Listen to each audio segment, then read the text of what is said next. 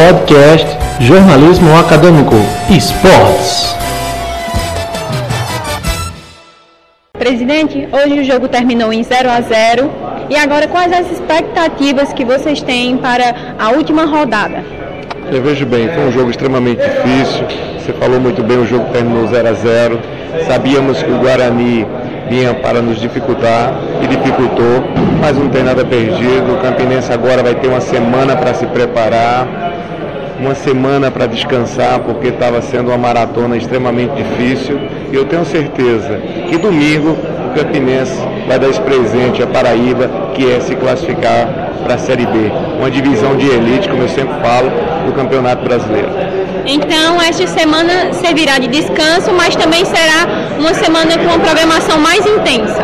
É exatamente, né? Porque é a última rodada, só depende dessa rodada e de nós a nossa classificação. E eu tenho certeza, com muita fé em Deus, o Campinense vai se classificar.